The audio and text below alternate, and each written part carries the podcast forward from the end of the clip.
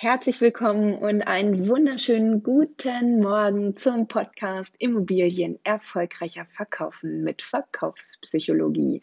Dein Podcast für Themen rund um den Immobilienverkauf. Ja, wenn du jetzt eingeschaltet hast und nichts mit Immobilien zu tun hast, macht das auch nichts. Da freue ich mich natürlich genauso, dass du dabei bist. Für alle die, die neu hier dabei sind, äh, sage ich es nochmal, der Podcast erscheint wöchentlich und es geht hier um Themen und Phänomene aus der Verkaufspsychologie und aus der nonverbalen Kommunikation. Alle Themen haben hier immer eins gemeinsam, und zwar geht es grundsätzlich um Inspiration, Information und um einen praktischen Nutzen für dich, den du sofort umsetzen kannst. Nun wünsche ich dir wieder viel Vergnügen beim Zuhören dieses Podcasts. So, wir sind jetzt in der fünften Woche unserer Wahrnehmungsreihe angekommen und es geht heute um das periphere Sehen. Ja, was heißt peripheres Sehen überhaupt? Peripheres Sehen ist die Wahrnehmung in den Bereichen des Gesichtsfeldes, die nicht auf der zentralen Stelle der Netzhaut abgebildet werden.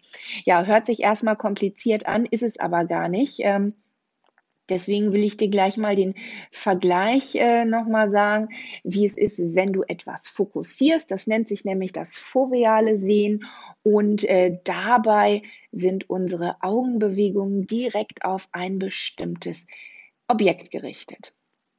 Also, wenn wir etwas fokussieren, dann richten wir das auf ein, richten wir unsere Augenbewegung, unsere Blickrichtung auf ein bestimmtes Objekt und ähm, nutzen die maximale Sehschärfe, die uns zur Verfügung steht.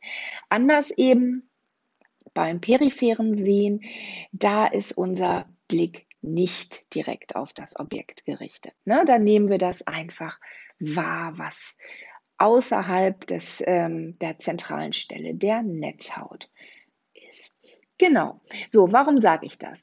Es geht hier um den Weitwinkel. Heute geht es um den Weitwinkel des Auges. Das wollen wir heute trainieren, beziehungsweise in dieser Woche, ne, bis zum, zur nächsten Folge der Wahrnehmungsreihe. So, jetzt denken wir uns mal ganz lange Zeit zurück, ungefähr ja, vor 10.000 Jahren, als wir noch Jäger und Sammler waren, da waren unsere Sinne einfach viel, viel, viel feiner und total geschärft. Ne? Also im Gegensatz zu heute, ähm, ja, waren wir da richtig gut drauf, was unsere Sinne angeht. Unser Blick war viel beweglicher. Und eben die Fähigkeit, peripher zu sehen, war nicht nur häufiger im Gebrauch, sondern war wirklich auch überlebens notwendig, überlebenswichtig. Also denk mal an so eine Situation, wie wenn jetzt, ähm, weiß ich nicht, du merkst im Augenwinkel, es kommt ein Stein auf dich zugeflogen. Ne? Du bist auf der Jagd und auf einmal fliegt ein Stein an dir vorbei. So, du nimmst das peripher wahr und duckst dich noch im richtigen Moment. Ne? Weil du so eine gute Wahrnehmung hast, ähm, hat diese Wahrnehmung dir wahrscheinlich das Überleben gesichert. So, anders, äh, anderes Beispiel ist zum Beispiel, wenn, ähm, ja, wenn ein wildes Tier um die, in der Prärie auf dich zukommt, ne? was du aber nicht frontal vor dir hast, sondern irgendwie seitlich und siehst es nur aus, ich sag mal, aus dem Augenwinkel. Ne? Daher ist das ganz, ganz tief in uns drin und es war damals wirklich überlebenswichtig. Was ganz spannend ist, ähm, obwohl wir mit dem peripheren Sehfeld wirklich nur unscharf sehen können, erkennen wir trotzdem bei einem Blickwinkel von 30 bis 40 Grad ähm, besser ob eine Person Angst in der Mimik zeigt, als dass wir sie als Mann oder Frau identifizieren können. Ist das nicht faszinierend? Also ich finde das richtig, richtig spannend. Die Mimik können wir erkennen, peripher, die Angst, ne, die Angst in der Mimik, aber wir schaffen es nicht richtig zu erkennen, ob es sich dabei um einen Mann oder eine Frau handelt. Mensch, das lässt doch auch wirklich richtig tief blicken, was in unserem Gehirn alles so vor sich geht. Ähm, ganz spannendes Beispiel auch, das ist schon ein bisschen länger her, diese Studie. Das war 1979. Da hatte eine Forschergruppe ähm, ja, einen Versuch aufgebaut mit verschiedenen Versuchspersonen und diese Versuchspersonen, die sollten sich eine Fernsehsendung anschauen. Und ähm, die Forscher haben sich um die sogenannten Mikrosarkaden bemüht. Also die wollten Mikrosarkaden in den Augen feststellen bei den Probanden. So, was haben Mikrosarkaden? Das erkläre ich einmal kurz. Das sind ganz, ganz, ganz kleine und schnelle Blicksprünge in den Augen. Ne? Wenn wir, äh, ich will nicht sagen, die Augen richtig doll bewegen. Klar bewegt sich äh, dabei das Auge, aber ähm, wir scannen halt unsere Umgebung mit diesen kleinen Mikrosarkaden. Ne? Ähm, und da fanden diese Forscher eben raus, dass Versuchspersonen, die sich eine Fernsehsendung anschauten, ne, dass die innerhalb, innerhalb von 20 Sekunden nur fünf bis sieben Mikrosarkaden in ihren Augen hatten. Also da, da fanden nur fünf bis sieben Mikrosarkaden, diese klitzekleinen Augenbewegungen, statt. 20 Sekunden, fünf bis sieben Mikrosarkaden. So, jetzt im Vergleich zum Umherblicken, wenn man draußen ist. Also die andere Gruppe war draußen bei, äh, bei, diesem, bei diesem Forschungsauftrag.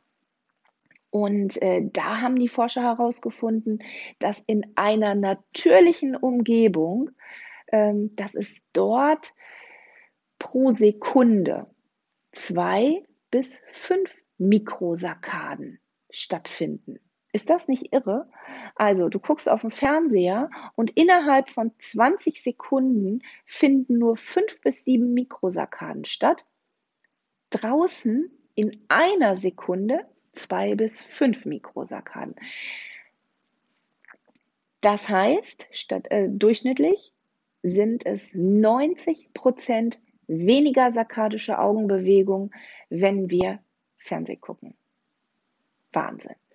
Also diese, das sind diese, die, das sind so ganz kleine Mikrosarkaden, das sind diese ganz feinen, unbewussten Abtastbewegungen der Augen. Und die sind notwendig dafür, dass unser Sehzentrum deutliche, ja, einfach richtig scharfe Bilder erzeugen kann von den Objekten, die sich in unserer Umgebung befinden. Also egal, ob drinnen oder draußen. Ähm, Jetzt stellt sich natürlich die Frage, warum finden nur so wenige Mikrosarkaden statt, wenn wir Fernseh gucken? Ja, das hat was äh, durch die Nutzung von Fernsehen, Smartphone und so weiter äh, zu tun. Denn dadurch ist unser Blick starr und weniger flexibel geworden. Ne? Also wenn wir auf so ein Tablet gucken oder auf den Fernseher, dann gucken wir ja nur auf einen kleinen Ausschnitt unserer Umgebung. Während wenn wir draußen sind, haben wir ein viel breiteres Sichtfeld. So, ähm, wir sind ja immer noch hier bei dieser Wahrnehmungsreihe und aus diesem Grund ist es mir so wichtig, dass wir das periphere Sehen auch wieder trainieren, eben damit wir viel mehr wahrnehmen, was in unserer Umgebung so stattfindet. So, das ist natürlich super, einmal um die Wahrnehmung zu trainieren. Und auf der anderen Seite ist es auch total klasse, ähm, denn wenn wir gelernt haben, dieses periphere Sehen nochmal zu trainieren, dann können wir andere, andere Menschen beobachten, ohne sie anzustarren. So. Und äh, das hilft uns wiederum, ganz viele Informationen zu verarbeiten. Ne? Also wir sind ganz unauffällig und können trotzdem ganz kleine nonverbale Veränderungen, die sich wirklich außerhalb unseres zentralen Sichtfeldes abspielen, erkennen. Wichtig ist hier nochmal zu erwähnen, dass wir das periphere Sehen wirklich nur für allgemeine körpersprachliche Signale nehmen sollten und nicht für die Mimik. Warum? Die emotionalen Signale im peripheren Blickfeld werden einfach schlechter und langsamer verarbeitet. Außer, habe ich vorhin gesagt, außer Angst. Angst erkennen wir. Das ist, hat natürlich auch was ähm, mit unserer Evolution zu tun. Ähm, wenn jemand anderes Angst zeigt in seiner Mimik, war das ja auch für uns ein, oder ist es ja auch für uns ein Warnsignal. Ne? Also das darf man nicht unterschätzen. Also nochmal zurück. Peripheres Sehen nutzt, äh, nutzt du am besten für die ganzen, ja, für die kompletten körpersprachlichen Signale, außer für die Mimik. Ne? Die Mimik sollte tatsächlich immer im Bereich des scharfen Blickfeldes liegen. So, Jetzt ähm, wollen wir natürlich dazu auch eine Übung machen, die ich dir mit auf den Weg gebe für die nächste Woche. Das ist unsere sogenannte Fotoapparatübung. Mit der Fotoapparatübung trainierst du deine Augen auf Weitwinkel zu stellen ne? und gleichzeitig ähm, eben kleine nonverbale Veränderungen wahrzunehmen. Das kannst du in den nächsten Tagen gerne mal machen. Am besten geht das, wenn du, wenn du das zu zweit machst mit einem Übungspartner. Aber alleine geht es auch. Die, wie man das alleine macht, das erkläre ich dir im Anschluss. Also, wir teilen uns auf in A und B. Eine Person ist A, eine Person ist B. A trainiert erstmal die Wahrnehmung und beobachtet die nonverbalen Veränderungen. B ist der Rhythmusgeber und macht gleichzeitig ähm, Veränderungen in der Körpersprache vor oder speziell in der Mimik. So, das funktioniert folgendermaßen. Also ihr steht euch gegen, äh, gegenüber, A und B stehen sich gegenüber und ihr habt die Gesichter einander zugewandt. Wichtig ist, dass ihr den Abstand so wählt, dass äh, A den ganzen Körper von B sehen kann, ohne ohne dabei die Augen bewegen zu müssen. Der Blick von A, der ist auf das Gesicht gerichtet. Und der restliche Körper wird einfach nur peripher wahrgenommen. So, dann B steht einfach in normaler Körperhaltung mit einem ganz normalen Gesichtsausdruck da, während A sich das Aussehen einprägt. So, dann macht A folgendes. A schließt die Augen und B verändert etwas an sich. In, egal ob in der Körpersprache, in der Mimik oder ähm, wenn derjenige lange Haare hat, macht er äh, die Haare zu einem Pferdeschwanz oder steckt die Haare hoch oder krempelt sich die Ärmel von der Bluse hoch oder, oder, oder. Da gibt es ganz viele Veränderungen, die du einfach vornehmen kannst. Auch so Kleinigkeiten, wie zum Beispiel ähm, derjenige jetzt Ohrringe, dann nimmt er halt einen Ohrring raus. Ne? So. Ähm, genau.